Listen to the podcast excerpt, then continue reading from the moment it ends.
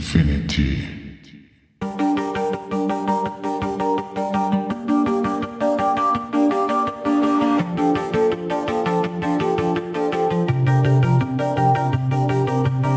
Hallo und willkommen zu einer neuen Episode des Drachentöter Podcasts.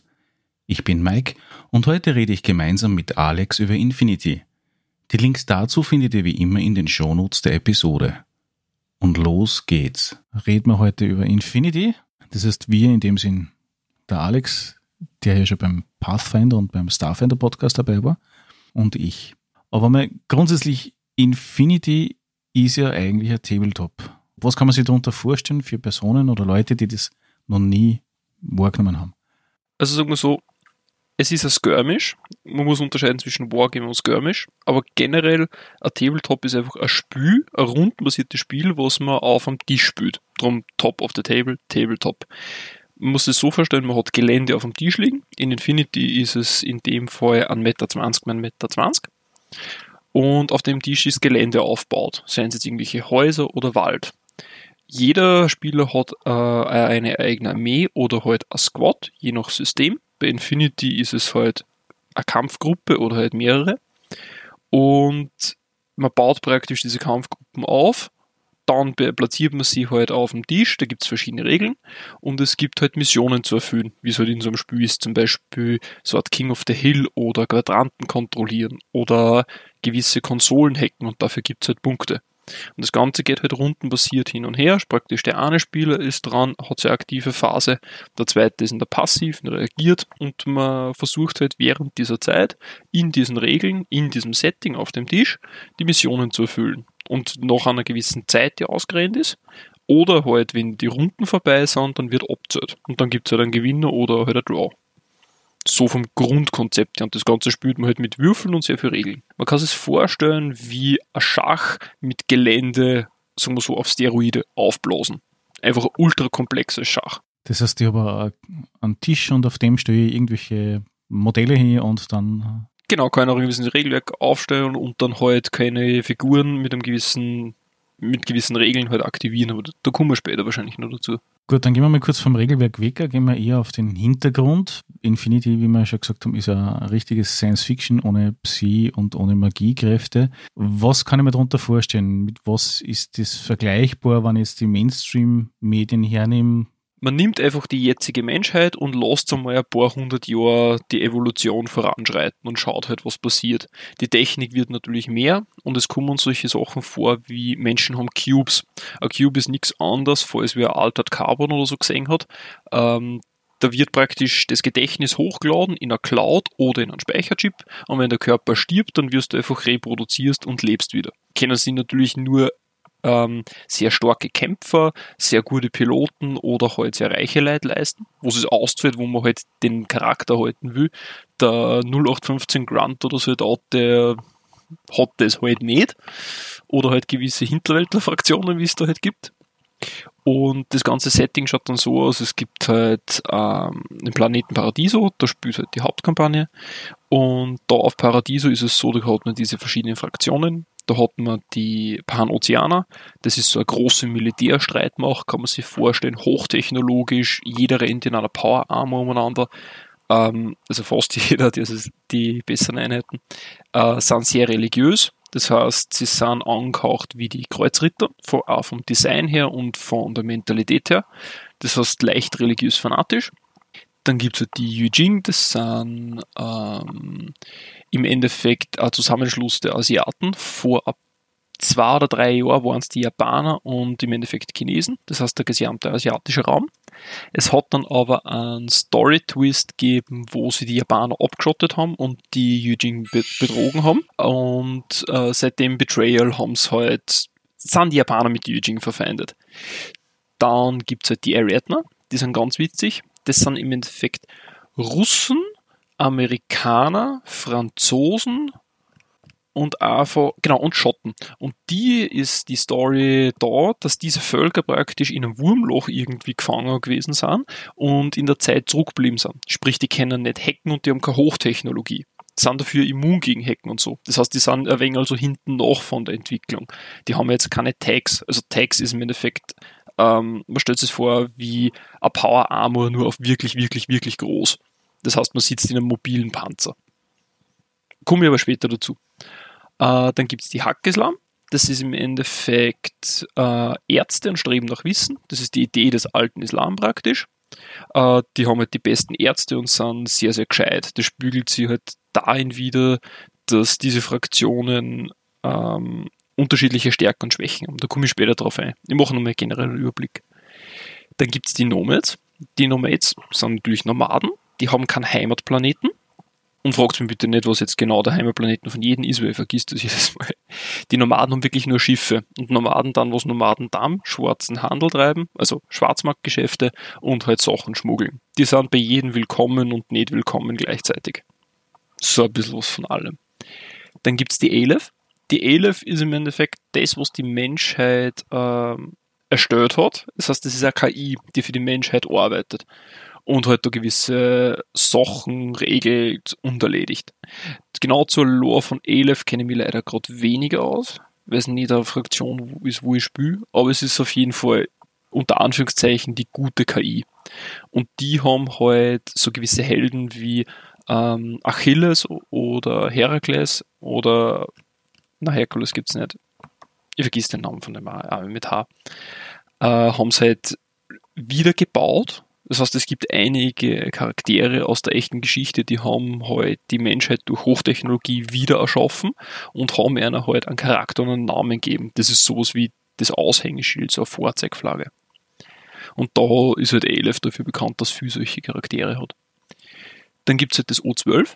Das ist ein Büro äh, aller dieser Fraktionen, die sie im Kampf gegen die Aliens verschworen hat und sowas wie die Polizei ist der Human Sphere. Die sagt zum Beispiel, diese Waffe ist böse, die darfst du nicht nehmen, sonst kommst du ins Gefängnis. Das ist so die große Justiz. Und aus diesen Büros, die haben halt verschiedene Zuständigkeiten und die überwachen praktisch die Human Sphere und regulieren gewisse Sachen. Und halt, äh, es gibt halt noch die äh, Non-Aligned Armies. Das sind verschiedene, so, wie soll ich sagen, äh, Söldnerarmeen drinnen, Four-Eigen Company, Starco, Company of the Star, Ikari, äh, Dashard, White Company. Die haben halt ihre eigenen kleinen Geschichten. Und dann gibt es die großen bösen Aliens. Das ist die Combined Army.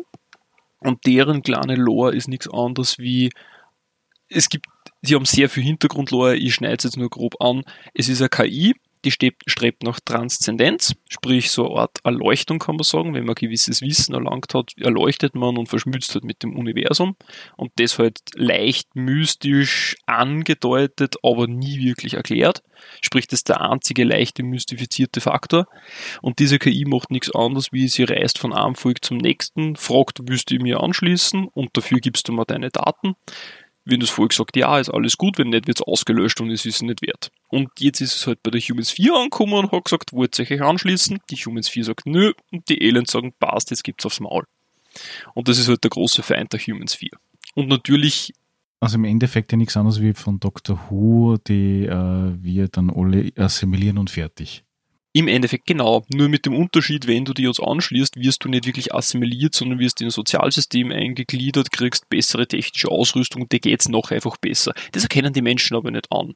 Und die Menschen haben in sich natürlich auch massiv viel Intrigen und Machtkämpfe. Also da interveniert so ziemlich alles gegen allem und darum funktioniert es, dass jede Fraktion gegen jede spielt. Ja, interessant. Das heißt, wir gehen wirklich von der jetzigen Menschheit aus und legen ein paar hundert Jahre drauf und das war's. Im Endeffekt, ja wir machen natürlich ein paar kleinere Sprünge in der Technik, wo wir sagen, okay, so Art Nanotech und sowas gibt äh, was halt schon sehr far future ist, aber so irgendwie ums Eck noch technisch erklärbar. Mit ein bisschen sehr viel Biegen. Aber man sagt, es gibt halt keine Magie und halt keine Psioniker. Also wenn jetzt die Aliens einmal weglassen würde, geht davon aus, dass diese Fraktionen untereinander ja auch immer einen leichten Zwist haben von der Story her. Ja, immer. Gibt es da irgendwelche Punkte, wo du sagst, okay, die waren interessant, äh, die bereichern das Spiel oder die, die jeweiligen Aufträge, die man da hat, mehr oder weniger? Es gibt gewisse Szenarien, das sind so Dire-Packs, wo praktisch gewisse da ist halt eine Mission drinnen und gewisse Modelle und wenn du die Modelle benutzt, dann kriegst du gewisse Bonus in diese Missionen. Und da geht es halt darum, du hast ein Szenario, da geht es zum Beispiel um Heilmittel und Hackislam gegen Eugene oder glaube ich so ist das eins. Und wenn die zwei mit gegeneinander spielen, dann ist das einfach ein Szenario, das genau für die zwei Fraktionen baut ist. Aber an und für sich kannst du jede Mission mit jeder Fraktion auch gegen die eigene Fraktion spielen. Das geht. Es ist halt immer interessanter gegen eine andere man kann es machen, es gibt diese Hintergründe, aber Story ist, was Gameplay betrifft, eher nicht so wichtig. Da ist es zwar so cool, Fun Fact, darum hat der und der das und gewisse Sachen werden einem mit Story erklärt, aber so wirklich Gamebreaking. Sie haben es ein paar Mal probiert, wo sie jetzt ähm, die O12 eingeführt haben. Die Fraktion, die ist nämlich seit letzten oder vorletzten Jahr, glaube ich, neu. Und die haben halt so eine Art äh, Verbot, dass halt es gibt halt so einen Berichterstatter, heißt der auf Deutsch, wenn der am Spielfeld ist und praktisch sieht am Ende vom Spiel, dass der Gegner verbotene Waffen gehabt hat, kriegst du einen Missionspunkt. Und die O12 sind immun dagegen, weil sie ist die Polizei. Und wenn du gegen Aliens benutzt, ist das auch okay, aber nicht gegen andere Menschen. Das hat ziemlich gehinkt und die Leute haben gesagt, hat er nicht wirklich taugt und darum haben sie das auch wieder auflassen. Das, also es waren einmal Ideen, aber prinzipiell ist das Spiel eher wirklich auf Taktik aufgesehen. Gibt es da eine Grundregel, dass man sagt, okay, gut, so und so viele Punkte, wie man es bei Warhammer hat, dass man sagt, okay, man hat jetzt Hausnummer 5000 Punkte, um die Punkte kaufe ich ein und setze mir meine Mandel hin oder gibt es da eine Anzahl von Figuren, die drauf sein müssen oder so oder wie, wie macht man das da? Wie kann man sich das vorstellen? Bis N3, also N1, 2, 3 und 4 sind die Regelwerke. N4 ist jetzt gerade vor einem Monat rausgekommen, das wird praktisch die nächste Edition. In N3 war es noch so, da hat man 300 Punkte gehabt und halt 6 SWC, das waren Special Weapon Costs, glaube ich, wenn ich es richtig im Kopf habe. Das ist, wenn du zum Beispiel Maschinengewehr oder Sniper mitnimmst, kostest diese Punkte. Und du hast über keine dieser Werte kommen müssen. Das heißt, du hast auf deine Spezialwaffen achten müssen und halt auf deine Truppeneinheiten. Das ist jeweils im Profil gestanden. Und da hat man Leute Listen schreiben können mit 7 Einheiten und es hat Listen gegeben mit 30. Ausgelegt ist das Spiel zwischen 10 bis 15. Das haben sie in der jetzigen Edition geregelt, wo sie gesagt haben, maximal 15 Einheiten, was ich sehr gut finde, weil es hat früher Problematiken gegeben, wenn du sehr viele billige Einheiten gehabt hast, dass du halt praktisch Crit-Fischen tust, aber zu sowas kommen wir später, dass du praktisch einfach nur übers Glück Würfe erzwingst oder Risiken generierst, die eigentlich vom Balancing her nicht gut sind. Äh, und jetzt haben sie gesagt, 10 bis 15 Einheiten maximal und damit sind die Leute angehalten, mehr qualitative Einheiten zu spielen, dafür halt weniger gesamt. Und dann kann man gleich ganz anders taktieren und agieren. Wie gesagt, das ist ein Skirmish. Die Grundregel sagt mindestens 10 Einheiten, weil das ist eine Kampfgruppe. Man hat früher gesagt, okay, du hast Kampfgruppen, die können nicht mehr wie 10 reguläre Befehle haben. Und da hast du halt früher gehabt 20 oder 30 und dann hast du bis teilweise mit 30 Befehle oder mit 30 Aktionen übers Feld gelaufen, was auch für einen Gegenspieler teilweise unwitzig war, weil der dann bis zu zwei Stunden da sitzen hat können und dem anderen zuschauen hat können. Und jetzt ist halt so, jetzt ist es eher auf einer Ebene und der Unterschied zwischen 10 und 15 ist weit nicht mehr so gravierend. Die Befehle, sind das Aktionen, die in einer Runde machen kann oder sind das Spezialgeschichten? Man kann sich das so vorstellen, jede Einheit mit einem regulären Befehl, das ist so ein grüner Pfeil, das ist jetzt sagen wir der Standard-Truppler, generiert so an und wenn du jetzt 10 von diesen Mandeln hast, hast du 10 Befehle. Jetzt kannst du sagen, ich aktiviere eine Einheit 10 mal oder eine zweimal, die nächste dreimal und zwei davon einmal wie du es magst. Die kannst du aufteilen auf alle deine Einheiten, wie du es willst. Das heißt, du kannst dir jetzt ein Richt, du kannst da eins bis drei richtig starke Einheiten rein tun und der Rest sind sogenannte Cheerleader. Das ist nichts anderes da wie möglichst nicht sterben und Befehle generieren, damit halt die Rambos durchlaufen können, alles niederhauen können. Also wenn ich das jetzt richtig verstehe, dann heißt es, habe jetzt zehn Figuren da, habe theoretisch jetzt 30 Befehle pro Runde, also Aktionen in Wahrheit, die ich durchführen kann, kann die dynamisch vergeben, wie ich will und jede Runde, wo ich dran bin, generieren sie die wieder, also setzen sie die wieder zurück auf, auf die Startwerte, also in dem Sinne dann 30 in dem Sinn und dann kann ich die wieder neu aktivieren. Also im Endeffekt, wenn du 30 Modelle hast, dann ja, aber wenn du, sagen wir, du hast jetzt 10 Modelle und praktisch jede Runden werden Befehle gezählt. Das heißt, wenn du startest jetzt mit zehn Befehle, das heißt, du kannst zehn ausgeben in dieser Runden. Wenn du jetzt aber wer was weggeschierst, zum Beispiel zwei, drei Mandeln, so, jetzt hast du drei Mandel weniger. Jetzt wird aber zählt, ah, du hast nur mehr sieben Mandel, das heißt nur mehr sieben reguläre Befehle. Das heißt, wenn er da der billige Einheiten weggeschierst, kann es sein, dass du dann viel weniger Aktionen hast in der Runden das ist eine interessante Mechanik, wenn du nämlich sagst, du spürst eins von den großen Einheiten, von den Tags, im Endeffekt diese äh, wandelnden Terminatoren, äh, und du bringst den aber nicht an, weil du nichts Panzerknackendes hast und du schießt aber alle klaren Mandeln weg, kann der nichts tun. Der bewegt sich dann zweimal, schießt vielleicht einmal und dann steht er mitten im Offenen. Das heißt, die Aktionen, also sprich diese Befehle, die man im Gegenwert eintauschen muss für die Aktionen, die dann die Figur durchführen kann, sind je nach Figur teurer oder billiger. Sicher, das ist richtig. Äh, na, es gibt einfach nur Figuren, die generieren keine regulären Befehle und es gibt welche, die generieren es. Also standardmäßig generieren es. Normalerweise gibt es Einheiten, die es nicht generieren. Das sind irgendwelche Bots, also irgendwelche Helferbots, dann äh, so, äh, durch Beacons generieren es und Warbands gewisse. Das heißt, die, die generieren zwar einen Befehl, der heißt dann irregulärer, aber den kann man nur für sich selber benutzen. Das sind zum Beispiel ein Typ auf einem Motorrad oder so ist halt ein anderer Ort, ja. Das heißt, da habe ich keine Befehle mehr, ist im Prinzip sowieso aus, unabhängig, ob ich jetzt äh, eine gewisse Anzahl von Spielrunden habe oder Zeit oder je nachdem. Nein, nein, nein, nein, das ist nicht so. Wenn ich jetzt zum Beispiel jetzt zehn Befehle habe und mein Gegner schießt mir alle weg, gibt es eine Regel Retreat. Wenn ich unter 75 äh, Punkte, also ich glaube unter 25 Prozent oder 20 Prozent sind äh, von meinen Armeepunkte fall, bin ich in Retreat. Das heißt, alle meine Truppen beginnen, dass sie sich zurückziehen und fliehen. Wichtige Sache, nach dem Retreat, bei sehr vielen Missionen, ist aber nicht bei jeder, äh, ist das Spiel aus. Das heißt, wenn du jetzt zum Beispiel irgendeine Konsole äh, capturen musst, rennst hin, holst du die, der Gegner schießt die nieder du rennst weg, also du bist wieder dran, äh, bist in Retreat, nach dem Retreat ist das Spiel vorbei und du hast effektiv gewonnen, weil du mehr Punkte hast wie der Gegner. Das heißt, den Gegner einfach nur wegschießen kann er sogar selber das Spiel kosten. Und manchmal musst du überlegen, wenn er schon ziemlich low ist von seinen Einheiten und von seinen Aktionsmöglichkeiten, aber trotzdem noch Gefahr besteht, dass er was machen kann, ob du dann jetzt überlegst, wenn ich die Einheit jetzt umbringe, zieht er sie zurück oder nicht, weil das kann man sich nicht aussuchen, das ist einfach so. Und dann ist das Spiel nämlich vorbei. Und wenn es jetzt so sein sollte, dass du eine Mission hast, wo diese Regel nicht gilt, kann es sein, dass Hausnummer ich fange erste Runde an, schießt dir alles weg, kann ich drei Runden lang hintereinander agieren, dass ich alle Punkte kriege. Beim Turnier zum Beispiel kann ich das dann so machen. Dann kann ich überall hingehen und mir einfach alle Objectives greifen und sagen, passt 10-0, Thema erledigt. Äh, gehen wir nochmal zurück zum Missionsdesign oder Kampagnendesign. Spielen wir da genauso in Kampagnen äh, mit äh, verschiedenen Missionsabschnitte oder spielen wir einfach schlichtweg nur Missionen durch und äh, mit verschiedenen Missionszielen? Normalerweise spielst du einfach nur Missionen, wenn du halt so ein normales Spiel spielst, das geht dann eh so circa zwei bis drei Stunden, sage ich mal, sollst du das reine Spielzeit einplanen. Und du kannst natürlich so eine Kampagne machen, haben wir auch schon gemacht, so erzählte Kampagnen, dass du sagst, okay, einer sitzt hin, schreibt eine gewisse Story, gibt eine Mission auf, mit vielleicht ein oder zwei kleine Sonder Geschichten dazu, wie da ist irgendwas abgestürzt, wenn du das beschützt, kriegst im nächsten Spiel Zuckerl oder es wirkt sich auf die Story aus. Und äh, das ist praktisch eine Liga. Das spielst du dann eine Liga, dass du dann sagst, okay, nach gewissen Missionen, schickst praktisch demjenigen die Ergebnisse, der passt die Story an und aufgrund der Story und aufgrund der Gegebenheiten werden weitere Missionen ausgewählt oder angepasst.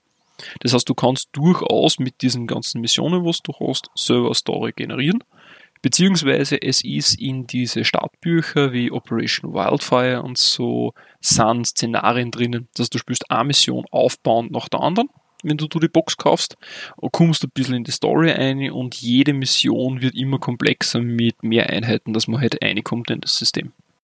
Gehen wir nochmal ganz, ganz zurück. Du hast gesagt, N1, N2, N3, N4 sind die Variationen der Regelwerke, sprich N4 hast du gesagt, ist gerade erst rausgekommen.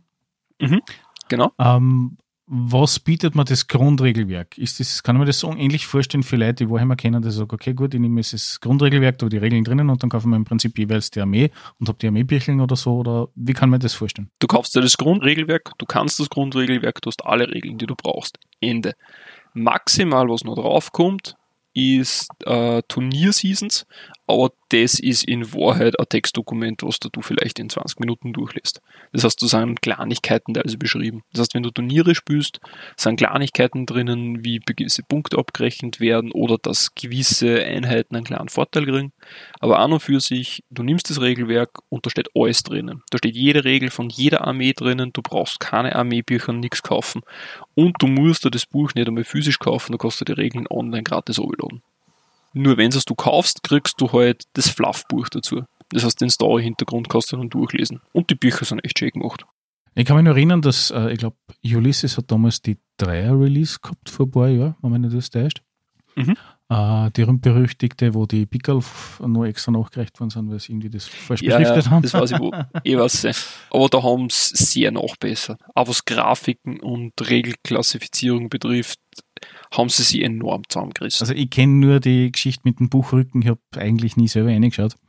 Ich habe das nur faszinierend gefunden, äh, dass Ulysses das gemacht gehabt hat, und, äh, aber die haben ja damals auch noch andere Tabletop-Systeme auch noch betreut.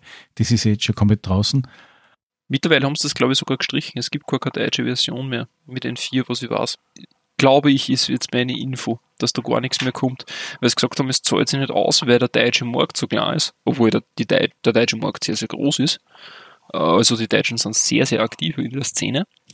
Äh, ist auf der Welt auch sehr verteilt. Das heißt Neuseeland, Amerika, London, Polen, also Great Britain, Polen sind sehr viel. Russen natürlich, ja. Also das ist wirklich weit verbreitet für das, dass das aus Spanien kommt. Echt, echt cool. Naja, wobei man eigentlich ja sagt, weil ich das mitgekriegt habe, dass äh, die Heimat des Tabletops an und für sich in England liegt und nur in England und einzig und allein in England. Irgendwie so. An und für sich nicht. Jeder hat einmal gute Ideen, sagen wir mal so. Ja, das, das glaube ich. Das heißt, du gehst jetzt her, launchst entweder das PDF runter, beziehungsweise kaufst du das Regelwerk. Ja, was brauchst du dann dazu, damit du spielen kannst? Gibt es da sowas wie eine Basis- oder Einsteigerbox, wie man es für viele Systeme kennt, unabhängig ist vom Tabletop? Ähm, ja, es gibt das sogenannte Code One. Das ist im Endeffekt eine abgespeckte Version des Regelwerks, wo nur vier Fraktionen drin sind. Das ist Pano, Yujing, Combined Army und O12. Du kannst du nur diese spielen. Die haben einen eigenen Army-Bilder und die haben reduzierte Regeln, dass man sie viel leichter am Anfang tut, diese Regeln praktisch anzuwenden und zu lernen, weil es wirklich sehr, sehr umfangreich und komplex ist. Das heißt, aber es gibt eigene Code One Boxen, weil ich muss sagen, ich habe mich ehrlich gesagt damit nicht befasst. Genau, äh, Kalstrom zum Beispiel ist die erste. Da ist Eugene und Panoceana dabei. Und da sind dabei Marker drinnen, da sind die Schablonen drinnen, Würfel glaube ich sogar, etwas Geländes drinnen für den Anfang, das wirklich, wirklich gut ist für den Preis, muss ich sagen. Das ist so bedrucktes Pappgelände. Da waren wir alle sehr begeistert davon, dass wir sagen, so schnell und so günstig ein Gelände kriegen für Infinity, das er gut gemacht ist vom Balancing her, das heißt vom, von der Sinnhaftigkeit des Aufbaus her, war man echt überrascht. Also da kann man sehr, sehr günstig an Tisch ausstatten. Sind das die Geländeteile, die ich mal gesehen habe, wie du gespielt hast? Äh, na, die, die Geländeteile, die ich mir gespielt habe, da kostet Tisch Materialpreis 800 Euro. Das ist alles teilweise Cast entweder von Laser Terrain, habe ich das auf Kickstarter gebackt um 400, oder halt von Systema Wargaming ist das ein Custom Tisch. Das heißt, das mit den Zügen, glaube ich, meinst du die Cyberpunk statt. Möglich. Das war oben aus dem ersten Stück. Ja, was schon. Und die ist halt, das ist halt wirklich Deluxe. Das ist, wenn du echt einmal was gönnst. Und es gibt halt 100.000 verschiedene Hersteller und du kannst halt vom Preis her schauen. Nur für den Anfang Preis-Leistung ist das halt wert. Dass du mal sagst, taugt mir das, passt. Das finde ich super. Also das heißt im Endeffekt, ich nehme die Box und äh, stecke die Dinger zusammen und das war's. Genau, da ist das Code One-Regelwerk im Endeffekt drinnen. Du baust die Minis zusammen, bepinselst das, wenn du es noch magst. Wird immer sehr gern gesehen. Und dann legst du einfach los und fangst halt an, die eine Mission nach der anderen aufbauen, spülen. Und wenn du das durch hast, kannst du da praktisch das normale Regel und du sagst, okay, Infinity taugt mir an sich, ich will das weiterspielen. Und dann kommt der echte Reiz, wenn du das gesamte Regelwerk nimmst. Weil vorher bist du sehr limitiert, was ich mitgekriegt habe von den Optionen, was Hacking und so weiter betrifft. Und nachher hast du wirklich Tools über Tools über Tools und hast so viele Möglichkeiten und man muss echt out of the box teilweise denken. Dann wird es richtig schön. Heißt aber auch, ich kann im Prinzip das Ding einfach nehmen, äh, mir das einmal anschauen und dann gleich mal äh, online gehen und die, das große, dicke Regelwerk runterladen, durchstöbern und das umlegen und kann das im vollen Umfang nutzen dann. Genau, du kannst also genau auf dem Gelände mit den genau gleichen Schablonen und die Minis einfach nutzen. Dann sagst du halt, okay, wenn ich jetzt wirklich ein vollwertiges 300-Punkte-Spiel haben will, kaufe ich mir noch ein paar Minis, probiere es dann wirklich im großen Maßstab aus, ob mir das hinterschlagt. Die ersten Spiele sind immer so, dass man sagt, okay, wir haben 10 Sachen gefunden, die wir dieses Match falsch gespielt haben. Keine Sorge, ich finde jetzt jedes dritte Spiel nur Sachen, die ich falsch spiele. Weil sich teilweise im FAQ immer so viel ändert, aber es ich würde es behaupten, es ist bei jedem äh, System, ja. was äh, ein bisschen komplexer ist oder einen gewissen Umfang hat. Man einigt sich auf die Art, wie man es vorher spielt. Sagen wir so, wenn beide einverstanden sind, dass das okay war, ist, passt das. Also anderes Wort für, man setzt Hausregeln nicht, damit jeder seinen Seelenfrieden hat. Ja. Weil dadurch, dass das halt so komplex ist, kriegst du halt Situationen, wo man sich denkt, wie soll ich das jetzt lösen oder wie schaut das jetzt aus, weil es nirgends definiert ist. Ist aber generell im äh, Tabletop immer schon eine Frage gewesen. Die Figuren, die dabei sind, sind die dann jetzt aus Plastik oder sind die äh, aus Zinn oder wie kann man es vorstellen? Aus Zinn. Aus Zinn. Ja, sie sind halt noch, ist, ist, äh, ja, sagen wir so, sie sind vergleichsweise sehr günstig, was teilweise GW und so betrifft. Das heißt, einzelne Modelle kriegt man zwischen 9 und 11 Euro, glaube ich, mittlerweile.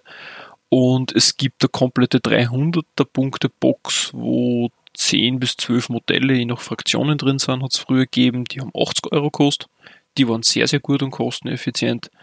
Äh, größere Modelle können dann schon bis zu 40 Euro kosten, die ganz großen. Es kommt darauf an, aber vergleichsweise, da man auch weit nicht so viel braucht, steigt man wesentliches günstiger aus wie bei Warhammer. Und man hat nicht so viele Modelle zum Bepainten. Also ich kann mich erinnern, bei Warhammer die Spinnen, bei Warhammer Fantasy, die war bei 100 oder sowas. Na, da kommst du weit nicht hin. Ich glaube, das teuerste Modell, was ich jemals gesehen habe, war bei 60 Euro. Ja, das ist dann relativ günstig in Wahrheit, ja, für das das äh, Ja, und das, kein Plastik und, und das ist, kostet, äh, genau, das kostet wirklich nur ein einziges Mal spielen. Für das du sagst, okay, da hat einfach nicht mehr Platz. Es gibt Fraktionen, die können zwei davon spielen, aber es bleibt wirklich sehr überschaubar, muss ich sagen vom Preis her ist das in Wahrheit, wenn du einmal sagst, okay, ich habe 200 Euro übrig, kriegst du schon richtig was dafür geboten. Da kannst du schon gut anfangen. Das heißt im Endeffekt, du nimmst ja dann äh, 10, 15 Mandeln in dem Sinn oder äh, vermutlich 20, damit du eine gewisse Variation drinnen hast für der Fraktion deiner Wahl. Genau. Und am besten unterschiedlichst, damit du das ausnutzen kannst und auskosten kannst. Und da sagst du, nimmst in Wahrheit eigentlich eh für jeder eigentlich immer nur eine und Manchmal nimmst du mehr von einer, bis zu vier oder so, macht es oft Sinn. Äh, ist halt je nach Fraktion unterschiedlich, wie zum Beispiel Nomads oder Hackislam, die nehmen gern zwei bis vier von einer Einheit, die gewisse Sachen kennen. O12 und Combined Army sind eher so auf sehr starke Einheiten, dafür weniger, da hast eher von jeder eine. Das ist von Fraktion und auch vom persönlichen Spielstil unterschiedlich. Weil ich kenne Leute, spielen äh, Combined Army voll auf Spam, also richtig viel kleine Viecher. Das kann man auch, aber es ist halt sehr viel persönlicher Touch. Also man kann einzelne Fraktionen etwas biegen. Sie haben natürlich sind in ihrem Setting drinnen und haben ihre Stärken und Schwächen, aber gewisse Sachen wie Combined Arm ist halt die stärkste, die kannst am stärksten biegen von alle.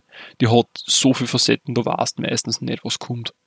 Also das ist das, wenn du nicht genau weißt, was du spielst, ist es eher, schau dir Fraktionen an, schau dir Gameplays auf YouTube an und dann siehst, wie das funktioniert und was dein Typ von Spielstil ist. Weil du gesagt hast, du nimmst im Normalfall eine Figur, also die kaufst du irgendwas zwischen 20 und 40 Euro in dem Bereich und die bemäunst natürlich, also Bemäuner ist ja bei den Miniaturen eh klar, das ist ja, ohne dem geht man sowieso fast nicht zum Tisch. Nicht? ja. Das hast du mir nur verhaut. Ja, zumindest auf offizielle Turniere garantiert. Na, was ich aussehen wollte, das ist anders. Und zwar bei Warhammer und speziell bei Warhammer Fantasy ist ja so, dass du je nach Figur und Bewaffnung und keine Ahnung, äh, Rangabzeichen, keine Ahnung, alles Mögliche darauf montierst, bemalst und äh, bepickst und keine Ahnung was. Inwieweit spielt es dann, weil du gesagt hast, du kannst mit der und der Waffen rein, bei Infinity eine Rolle, dass ich sage, okay, ich muss auf, dem, auf der Figur sichtbar sehen, dass der die und die und die Waffen hat wo ich dann wieder dann 15 Figuren brauche oder so? An und für sich nicht. Also wenn du sagst, du hast genau die Miniatur dafür und sagen wir, der ist ein Raketenwerfer und du hast halt den Typen halt nur mit einem Multi-Rifle, ist es an und für sich wurscht. Es gibt auch sehr viele Modelle nicht in der Waffenauswahl, zum Beispiel vom Was das vom Karantiden, da gibt's zwei oder drei verschiedene Sachen. Da hat er HMG, einen Sepsito, dann ist er mal Hacker, dann hat er mal ein Plasma Rifle und es gibt ein einziges Modell von ihm. Sprich, du stößt das hin und wenn es ein Modell gibt, ist es eh komplett wurscht. Ähm, wenn er die Waffen hat, ist es cool, dann sagen die Leute, hey, super leibend, oder du hast das halt umgebaut mit irgendwelchen anderen Bits oder Teile, weil du die so taugt und weil du genau das Loadout haben willst. Aber an und für sich ist es kein Problem, dass du sagst, es hat nicht genau die Bewaffnung, das ist in Wahrheit in Infinity komplett wurscht außer wenn es halt wirklich ganz anders ausschaut, muss halt abklärt sein, das ist wirklich der Typ mit einem Rifle, wo er einen Raketenwerfer hat, weil man hat kein besseres Modell. Und man sagt, man kann auch andere Minis äh, zum Proxy nehmen, zum Beispiel irgendein Dude mit einem Gewehr von der einen Fraktion und man hat halt einen Zwang und von einer anderen Fraktion schaut er sehr gleich aus, dann ist das nicht das Problem, wenn die Silhouette die gleiche ist. Weil du gemeint hast, äh, diverse Bits und Co., das heißt, die Figuren sind ausreichend groß, damit man das auch nachstellen könnte. Also es ist nicht so mit äh, 2 mm oder sowas, ist eh klar, aber welche Dimensionen haben wir da vergleichbar mit, mit anderen Systemen? 28 mm. Du hast 28 mm Miniaturen. Das ist im Prinzip dann eigentlich fast dasselbe wie Warhammer, oder? Genau, es geht und manche haben halt an dermaßen einen Detailgrad, dass man sich ja selbst beim Bemalen oder manchmal beim Zusammenbauen denkt, oh mein Gott, furchtbar. Und es gibt halt Modelle, die bieten sich sehr dafür an, dass du halt so Conversions machst und gewisse, wo man einfach sagt, na. Und es gibt einen wirklich sehr, sehr guten und großen Markt für, also eine Community äh, von diesen Conversions, die wirklich coole Sachen zusammenbringen. Wo du zum Beispiel einen Typen hast mit thermooptischer Tarnung, wo wo es die Leute ausgeschnitten haben und mit Green Stuff modelliert haben, dass es halt gerade verschwimmt und so einen Farbübergang machen. Ich meine, das schaut teilweise steil aus, das geht wirklich gut mit den Minis. Weil so das Design super zulässt, muss ich sagen. Das heißt, du hast hochwertige Minis zum vernünftigen Preis. Jupp. Es ist halt Sinn zum Bemalen und das ist teilweise, was Farbhaftung und Zusammenbau betrifft, nicht immer das benutzerfreundlichste, das gebe ich zu. Teil, mir sind auch schon ein paar Sachen abgeflogen und zerbrochen, was bei Plastik eher wurscht ist, weil sie sich birgt oder besonders auf scharfe Kanten geht da gern die Farbe. Das ist halt wirklich ein Nachteil. Und natürlich, es sind jetzt keine Resin-Miniaturen. Das heißt, du kriegst nicht die gleiche Flexibilität beim gleichen Detailgrad, wobei der Detailgrad sehr, sehr hoch ist bei den Miniaturen. Es ist halt so ein kleiner Abstrich, wo du sagst, ja, das ist ein bisschen Bauchweh, aber man kann damit leben. Sagen wir so man, wir wissen ja alle, wie man bei Warhammer die Figuren bemalen, also mit, mit Wasserbasisfarben. Bei 10 ist ja das dann wahrscheinlich mit dem Eilfarben oder sowas, oder? Nein, nein, nein, gar nicht. Die tust einfach grundieren. Einfach die ganzen Army Painter oder Vallejo Grundierungen und dann kannst du das ganz normal so. Äh, bepainten. Man sollte halt, wenn man es mit fettigen Fingern zusammengelegt, vorher entfetten, ansonsten kann es sein, dass die Grundierung nicht gescheit haft. Aber prinzipiell gescheit grundieren oder mit der Airbrush mit dem Polyurethan grundiere. Mit dem Primer, finde ich, geht das enorm gut. Da kriegt man wirklich einen schönen Detailgrad zusammen. Das hast du dann nachher dann noch versiegeln auch noch, oder? Ja, ja. Ja, min mindestens zweimal Infinity mit Touren, eigentlich dreimal mit dem Vallejo Matt Primer. Also mit dem Spray. Einfach trocknen lassen und das funktioniert dann natürlich sehr gut. Wobei ich persönlich jetzt auf die Mecha Color auch noch umgestiegen bin, weil die nur bessere Haftung haben. Aber versiegeln immer ganz wichtig, besonders bei Zinn. Das ist. Ich weiß, dass bei Plastik nicht so das Thema ist. Also da, da kann man sich schon darauf einlassen, dass vielleicht nicht so. Äh, Spesel hat mir, ein sehr guter Freund von mir hat mir mal einen sehr guten Tipp gegeben für den Modellbauer. Das ist, ähm, die erste Versiegelung macht man mit Satin Mattlack das halt leicht glänzen und dann versiegelt man mit normalen Mattlack. Und sobald man sieht, dass Miniaturen glänzen anfangen, ist Zeit zum wieder versiegeln. Ja, das ist natürlich kein Fehler so ein kleiner Zwischenhint vielleicht.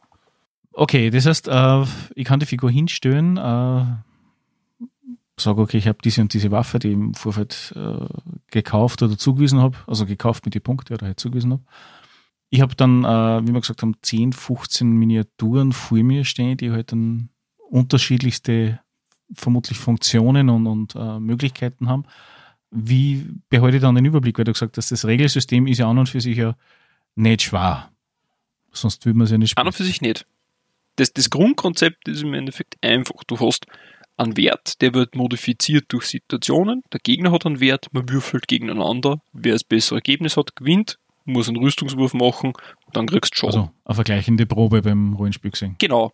Es sind vergleichende, es gibt da nicht vergleichende, wenn er nicht reagieren kann und so. Oder halt, du willst einfach ein Tier aufmachen und schaffst das vier Runden hintereinander nicht.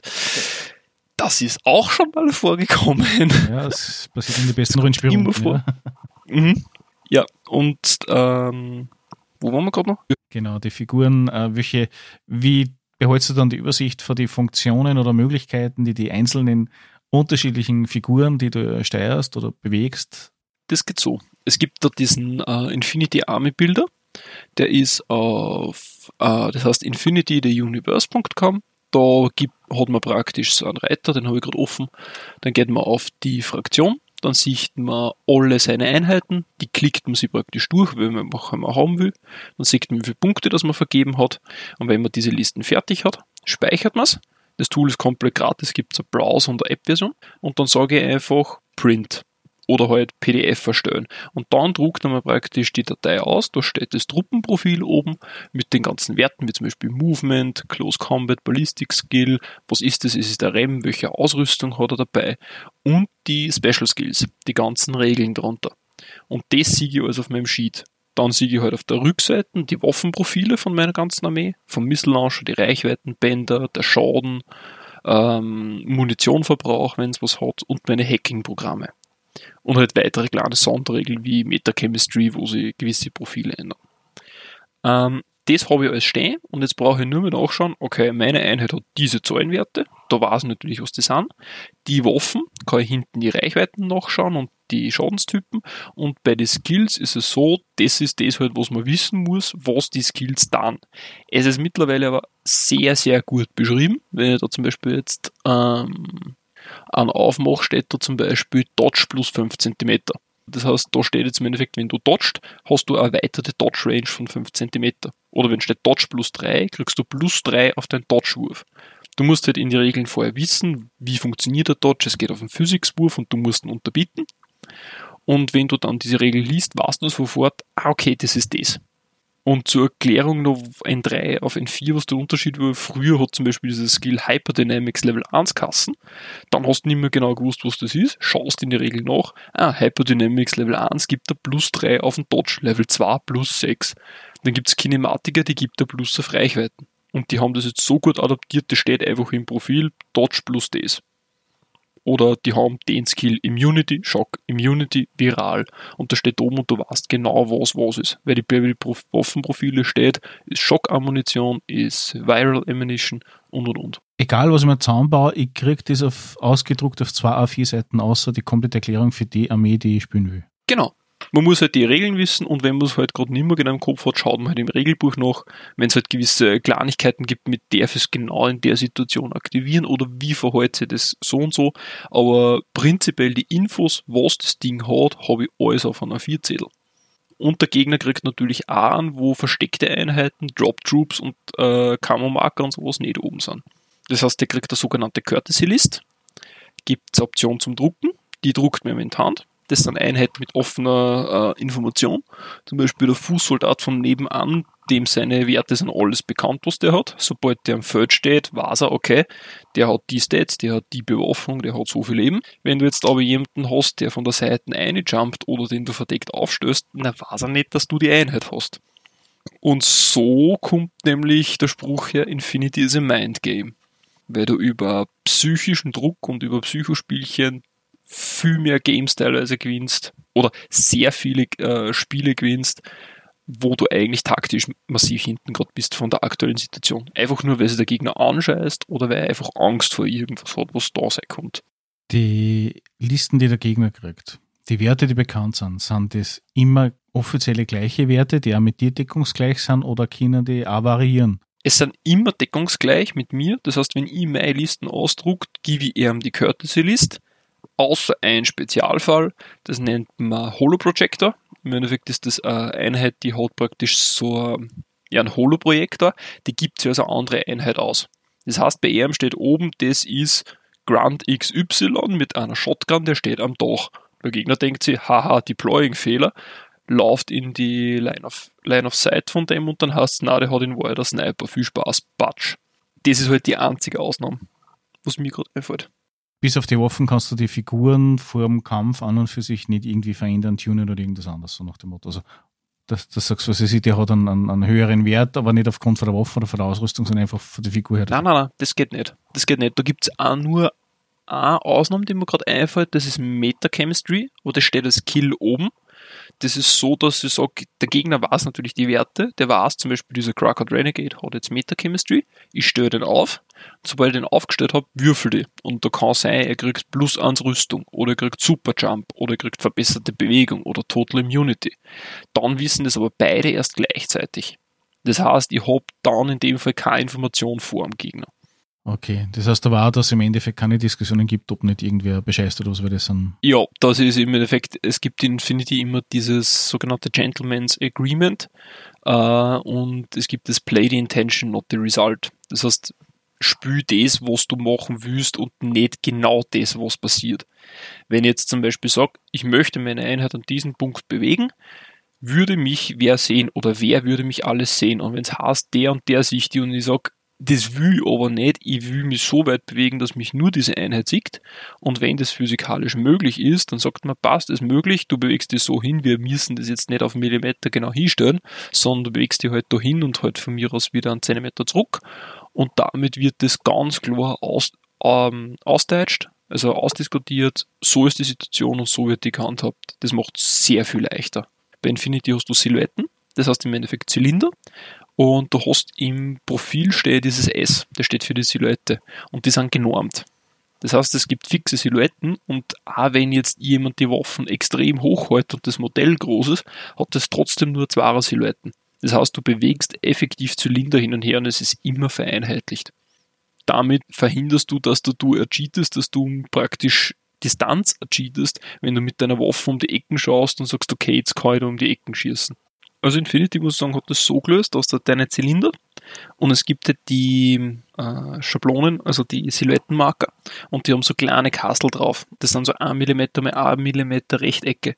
Und wenn du eine Linie ziehen kannst von deinem Zylinder zum anderen Zylinder und ein so ein Millimeter Rechteck siehst, kannst du äh, Line of Fire ziehen.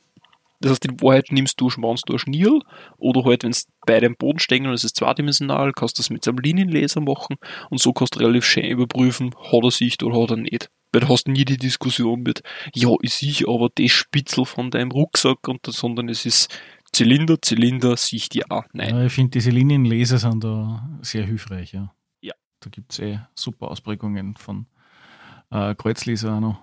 Die sind auch ganz praktisch für Bereiche, wenn es um links oder rechts geht oder so. Stimmt, habe ich ehrlich gesagt noch nie braucht. Ich habe mir so einen gekauft für X-Wing einmal. Okay. Weil du hast bei X-Wing hast du auf der Bodenplatte die Seiten, wo du siehst, ob das von links, von rechts, von vorne oder von hinten kommt. Und dann kannst du wirklich den Kreuzleser oben anhängen und sagen, okay, gut, das war jetzt nur in meinem Schussfeld oder nicht und solche Sachen. Also gerade was um so Diskussionen geht mit, ist es, wenn es keine Turmwaffe ist oder so. Das macht es sehr einfach, ja. Hast aber da auch nur, da hast halt nur Front Arc und Back Arc, sprich du hast halt 180 Grad. Das heißt, du teilst die Base genau in der Mitte und alles vor dir siehst du und alles hinter dir siehst du nicht. Weil du vorher gesagt hast, wegen Fahrzeug, also wegen einem Motorradfahrer und ähnliches, gibt es was Größeres auch? Es gibt, sagen wir so, einen Anführungszeichen Spinnenpanzer, das hat die Hackeslam, das ist im Endeffekt ein Tag, stellt sich im Endeffekt vor ein Typ in einer Power Armor auf wirklich groß. Das heißt, der sitzt da drin, also ähnlich wie in Pacific Rim, nur kleiner. Also eine Mini-Version davon, circa das sind Tags. Und dieser Spinnenpanzer ist halt die Margariba Guard, die fällt halt ein bisschen aus dem Konzept raus. Das ist halt wirklich ein Panzer, das heißt wirklich ein Gefährt. Und außerdem gibt es, lass mich kurz nachdenken, äh, Motorräder, Ritter auf Motorrädern, Motorrad Jesus, das ist, glaube ich, von den Ariadna. Und sonst eigentlich nicht wirklich irgendwas, was Fahrzeuge betrifft. Das heißt, du bist eigentlich mit Motorräder, ja, Motorräder und halt dem Margariba Guard. Und es gibt halt einen Bot, so einen Roboter, der glaube ich kann sie transmuten zum Bike. Und es gibt eine Power Armor, die hat, ähm, das ist der Sujian, glaube ich, ist das, von die Eugene, der hat im Endeffekt eine Combat Form und eine Movement Form, der kann sie praktisch transmutieren in seiner Power Armor und hat halt so eine Tigerform, wo er laufen kann. Das gibt's auch, aber das sind halt so Einzelfälle, so Auflockerungen. So ganz witzige. Infinity halt ein bisschen aus dem normalen Muster von Soldat mit Rifle, Soldat, der Hacker ist, irgendeine andere Einheit so ein bisschen ausbrechen, damit das ein bisschen runder wird und ein bisschen tiefer kriegt. Das heißt, im Normalfall habe ich eigentlich nur äh, ja, Soldaten, die am Boden umeinander laufen oder halt bei dem Gelände natürlich auch auf den Dächern und auf mehreren Ebenen. Roboter natürlich, Drohnen sind sehr, sehr großer Bestandteil. Gibt es halt die, die halt die nur blenden, dann gibt es Hacker-Drohnen, da gibt es jetzt so Assault-Kampf-Drohnen, wie es die Pano-Ozeaner haben. Der hat zum Beispiel einen Helferbot dabei, der ist für nichts anderes gut, wie du laufst einfach auf den Gegner zu und bringst alles um, was umbringen kannst. Ja, dann gibt es jetzt so kleine Mini-Viecher, äh, zum Beispiel Combined sind das die Tiger Creatures. Das sind nichts anderes wie, stell dir das Alien in ein bisschen kleiner vor. Das sind die Tigers, die laufen auf den Gegner und fetzen einfach alles im Nahkampf. Und halt, ja, Drohnen habe ich gesagt. Und ja, im Endeffekt verschiedene Orten von Einheiten kann man blöd sagen. Das klassische Movement ist ja gehen, gibt es auch Schweben oder Fliegen oder sowas? Oder? Nein, es gibt nur Superjump. Also von den Movement-Orten gibt es halt Klettern und Superjump. Also springen und klettern und halt sich ganz normal bewegen, aber so schweben oder sowas gibt es gar nicht. Also keine Antigravitationsplatten, die man dann vom Himmel überschießen kann oder so. Na, das ist ein bisschen anders geregelt. Es gibt schon Zero G, also Antigravitation, zählt aber als schwieriges Gelände. Das heißt, du brauchst einfach mehr Bewegung, dass du dich durchbewegst. Es gibt einfach Einheiten, da steht dabei Multiterrain oder Zero G, die ignorieren das und gewisse, und ich glaube, seit N4 kriegen die sogar einen Bonus, wenn sie in, der, in dem schweren Gelände sind. Es gibt nämlich einen Tag, der hat die Bewegung aus der Hölle, hat thermooptische Tarnung und hat Multiterrain, sprich immer wo schweres Gelände ist, ist der noch schneller. Und das macht jetzt solche Einheiten mittlerweile sehr, sehr gefährlich. Und andere Einheiten werden dadurch verlangsamt. Wann ist für Anfang, wie haben wir gesagt, gibt es dieses Einstiegsset, die man sich nehmen kann, dieses äh, mit zwei, mit vier Fraktionen, die man spielen kann? Genau, das ist Kaltstrom und es gibt noch eine, muss ich da geschwind nachschauen. Genau, Wildfire und Kaltstrom. Das sind halt, äh, da werde ich und, also Operation Kaltstrom ist die Code One Box und dann gibt es halt Beyond Wildfire und Wildfire hat es früher gegeben. Sie gibt es gerade noch nicht im Shop. Und Beyond Kaltstrom ist halt so, ich will ein bisschen mehr Modelle haben und noch ein bisschen weiter eintauchen, kaufe ich mir die Box. Und Operation Kaltstrom ist jetzt zum Beispiel kostet 110 Euro jetzt und ist aber für zwei Spieler ausgelegt. Das heißt, da sind gleich zwei Fraktionen drinnen. Jeder hat schon ein bisschen was. Kaufen wir die Erweiterung, die Beyond Kaltstrom, habe ich schon fast 300 Punkte Armee für zwei Fraktionen effektiv. Das ist jetzt ein gutes Stichwort. Und zwar für zwei Spieler. Kann ich jetzt nur PvP spielen, also sprich ein Spieler versus ein Spieler, oder gibt es da andere Variationen auch noch? Ähm, es ist dafür ausgelegt, ein Spieler gegen einen anderen es, ich habe selber noch nicht mit 2 gegen 2 gespielt, weil es das Game Balancing komplett über den Haufen wirft. Also da kommt irgendwas raus, weil das Spiel einfach vom Konzept und von den Punkten her nicht dafür ausgelegt ist, weil du teilweise dann Sichtlinien ziehen kannst und Reaktionen vom Gegner kriegst, mit die das nicht mehr umgehen kannst, weil einfach gewisse Verhältnisse nicht mehr passen. Wann du jetzt sagst, okay, du würdest gern äh, in dem Universum bleiben, Gibt es außer dem Tabletop nur irgendwas? Also sprich, wo ich sage, okay, ich kann das am Computer spielen, ich kann das am Handy spielen, ich kann das als Rollenspiel spielen oder sowas? Zwei Möglichkeiten. Es gibt ein Rollenspiel. Äh, ich habe jetzt gerade die Firma vergessen, die das gemacht hat, aber es funktioniert auf einem 2D20-System. Ich habe mir ehrlich gesagt noch nicht angeschaut, wie es ganz funktioniert, aber es gibt ein Rollenspiel dazu. Es gibt sogar einige Bücher, was ich gesehen habe. Also äh, fürs Rollenspielen für einen Fluff. Gibt, kann man machen. Ich persönlich habe mich nicht damit beschäftigt, ich habe leider wenig Auskunft darüber. Und du kannst das auch am Tabletop-Simulator spielen. Sprich, du kannst, es gibt eine sehr große und gute Modding-Community. Zum Beispiel in Wall SC kann ich nahelegen. Der ist bei YouTube. Könnt ihr euch ein paar Mal anschauen.